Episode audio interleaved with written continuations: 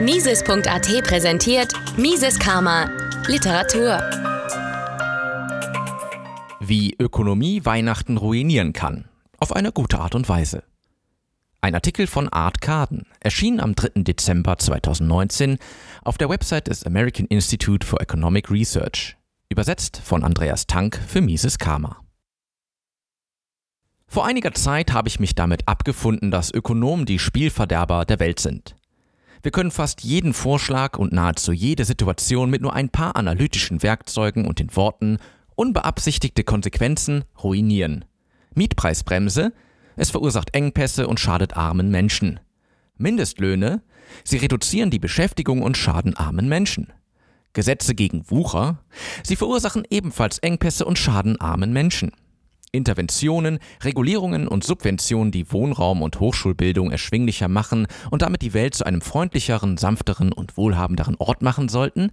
Wir sehen, wie das gerade läuft. Sie sehen schon, worauf das hinausläuft. Die Liste von Träumen, die an den Felsen der Prinzipien der Wirtschaft zerschellt sind, ist in der Tat lang. Ökonomen, die sich nicht damit begnügen, die Träume einiger Idealisten zu ruinieren, wandten ihre Aufmerksamkeit vor ein paar Jahren dem Weihnachtsfest zu. Hier sind ein paar Gedanken aus der düsteren Wissenschaft, die während der Feiertage Regen bringen. Erstens. Das hättest du nicht tun sollen. Nein, ernsthaft. Das hättest du nicht tun sollen. Der klassische Querschläger in der Literatur zur Weihnachtsökonomie ist Joel Waldvogels, warum sie diesmal wirklich keine Weihnachtsgeschenke kaufen sollten. Der ein paar Beweise vorlegt, dass Menschen glücklicher wären, wenn man ihnen Geld statt eines gleich teuren Geschenks gäbe. Ja, es ist der Gedanke, der zählt, aber wie viele von uns haben Geschenke verteilt oder erhalten, die am Jahresende zurückgegeben wurden oder bei einem Verkauf auf dem Flohmarkt gelandet sind? Wir haben dies aus erster Hand auf einer Firmenfeier erfahren, bei der es ein Schrottwichteln gab. Alle gingen glücklich nach Hause, aber ein Teilnehmer, ein FC Bayern-Fan, öffnete eine Kiste mit Borussia Dortmund Sachen. Ein anderer, ein Dortmund-Fan, öffnete Bayern Sachen. Und eines der Geschenke, die ich, ein Bayern-Fan, öffnete, war eine Schalke 04-Kappe. Auch hier hat am Ende alles gepasst, aber die anfängliche Verteilung war unglaublich ineffizient. Der spektakuläre Reichtum, den wir heute genießen, hat den Inbegriff eines Problems der ersten Welt geschaffen. Zu viele Geschenke. Früher war es so, dass ein Geschenk ein bedeutungsvolles materielles Opfer erforderte. Heute sind Christbaumkugeln so billig, dass unser Problem nicht aus Mangel an Großzügigkeit besteht. Es ist schlecht kanalisierte Großzügigkeit. Sie haben wahrscheinlich schon mal gehört, dass die Leute scherzen, dass Kinder in der Regel mehr an den Schachteln interessiert sind, in der die Spielzeuge kommen, als die Spielzeuge selbst. Möglicherweise haben Sie diesen Artikel aus der Wired gesehen, der die fünf besten Spielzeuge aller Zeiten auflistet. Schachteln, Schnüre, Pappröhrchen, Stöcke und Dreck. Als Vater eines dreijährigen und eines 18 Monate alten Kindes kann ich bezeugen, dass dies auf jeden Fall wahr ist. Am Ende von Der Grinch erfährt der Grinch, dass Weihnachten nicht aus einem Geschäft kommt. Der Grinch erfährt, dass Weihnachten ein bisschen mehr bedeutet.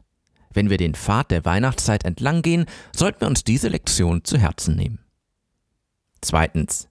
Ihre Kirche oder bürgerliche Organisation sollte wahrscheinlich im nächsten Jahr das Weihnachtsessen und die Spielzeugsammlung für Bedürftige absagen. In einem Beitrag, der das Herz meines Ökonomen um drei Größen wachsen ließ, erklärte Matt Iglesias, warum Lebensmittelspenden eine schreckliche Idee sind. Am wichtigsten ist, dass es kein kostenloses Essen gibt. Tatsächlich, ausgehen und das Essen bekommen ist an sich schon teuer. Es zu sortieren ist ebenfalls teuer und die Verteilung ist auch teuer. Wie Iglesias erklärt, können Wohltätigkeitsorganisationen wahrscheinlich deutlich mehr Hunger lindern, wenn sie ihnen 20 Euro in Bar anstatt 20 Euro im Wert von Kartoffelgratin geben. Während seiner Forschung betonte Friedrich August von Hayek das Informationsproblem und erklärte, wie Märkte Informationen nutzen und verteilen, das von keinem einzelnen Kopf bekannt oder artikuliert werden kann. Das Sammeln und Verteilen von konservativen Komfort und Freude läuft auf das gleiche Problem hinaus. Die Menschen kennen ihre eigenen Vorlieben besser als sie. Das Kartoffelgratin könnte eine nette Geste sein, aber was ist, wenn der Empfänger allergisch gegen Käse ist? Drittens. Ökonomie ist wie ein Auto. Da ist mehr, als man mit den Augen sieht. Zweifellos ist jemand, der dies liest und sagt, nun, wenn du in die Augen der Menschen schaust, denen geholfen wird, würdest du es verstehen. Aber hör mir trotzdem erst einmal zu. Die Ökonomie betont die unbeabsichtigten und unvorhergesehenen Konsequenzen verschiedener Handlungen. Stellen Sie sich vor, Sie könnten zwei hungrige Kinder mit dem gleichen Aufwand füttern, den Sie derzeit verwenden, um eines zu füttern. Möchten Sie wissen wie? Wenn wir ehrlich zu uns selbst sind, werden wir mehrere Arten sehen, in denen Weihnachten unsere Heuchelei offenbart. Sie haben wahrscheinlich schon mal gehört, dass jemand sagt, geben Sie nicht, bis es weh tut, geben Sie, bis es sich gut anfühlt. Und erneut denke ich, dass, wenn wir wirklich ehrlich zu uns selbst sind, viele unserer karitativen Bemühungen wenig damit zu tun haben, den Bedürftigen zu helfen, statt uns zu zeigen, dass wir die Art Menschen sind, die sich um die Bedürftigen kümmern. Ich habe bereits zuvor geschrieben, dass lassen Sie Ihre linke Hand nicht wissen, was Ihre rechte tut, nicht nur eine solide biblische Anordnung in Bezug auf unser Geben ist. Es ist auch eine ausgezeichnete Wirtschaftlichkeit.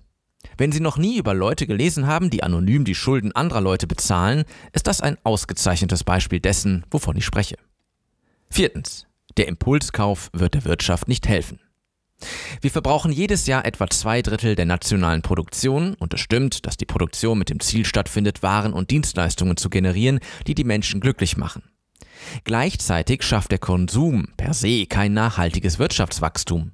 Mehr ausgeben ist ein intuitives, aber falsches Rezept für das, was unsere Wirtschaft betrifft. Während der Kauf eines größeren Sortiments an Kinkerlitzchen und Christbaumkugeln kurzfristig den Profit von Einzelhändlern und Herstellern beeinflussen könnte, haben wir weniger unverbrauchte Ressourcen, um die Wirtschaft von morgen aufzubauen. Fünftens. Frieden auf Erden und Wohlwollen für Menschen können effektiver genossen und eingesetzt werden. Die Absicht, Menschen zu helfen, ist nicht dasselbe wie Menschen zu helfen. Gute Absichten und ein paar Euros bringen Ihnen eine Tasse Kaffee, wenn Sie Glück haben. Gute Absichten, die durch pathologische Institutionen geleitet werden, könnten Sie mit einem Zettel am C hinterlassen. In einem der provokantesten Bücher, die ich dieses Jahr gelesen habe, erklärt Timothy Keller, wie großzügige Gerechtigkeit mehr ist, als nur Zeug wegzugeben. Es ist eine Entscheidung des Lebensstils, die eine sinnvolle Beteiligung am Leben anderer erfordert. Auf lange Sicht wird dies wahrscheinlich viel effektiver sein, als einfach unser ganzes Wohlwollen in ein paar berauschende Wochen zu bündeln. Wie mir ein Mentor erzählt hat, zeigt uns die Ökonomie, dass es sehr schwierig ist, auf eine Weise spendabel zu sein, die tatsächlich den Menschen zugutekommt, denen wir zu helfen versuchen. Manche Leute können dies traurig finden, sogar trostlos. Ich denke eigentlich, dass es irgendwie befreiend ist, weil es nahe liegt, auf die Gefahr hin melodramatisch zu sein, dass eine bessere Welt möglich ist. Ein neues Paradigma für Wohltätigkeit und Gerechtigkeit erfordert viel Nachdenken außerhalb der Spendenbox. Mit Weihnachten 2022 und einem brandneuen Jahr um die Ecke ist es eine Herausforderung, auf die ich mich freue. Mises Karma, der freiheitliche Podcast. Eine Produktion von Mises.at. Hat Ihnen diese Folge gefallen? Dann teilen Sie diese Episode in den sozialen Netzwerken und hinterlassen Sie eine Bewertung auf Apple Podcasts. Um keine Folge zu verpassen, abonnieren Sie Mises Karma auf Spotify, Apple Podcasts, Deezer, Google Podcasts, Amazon Music, YouTube und überall dort, wo es Podcasts gibt. Für Anregungen, Fragen und Kritik nutzen Sie das Kontaktformular auf miseskarma.de.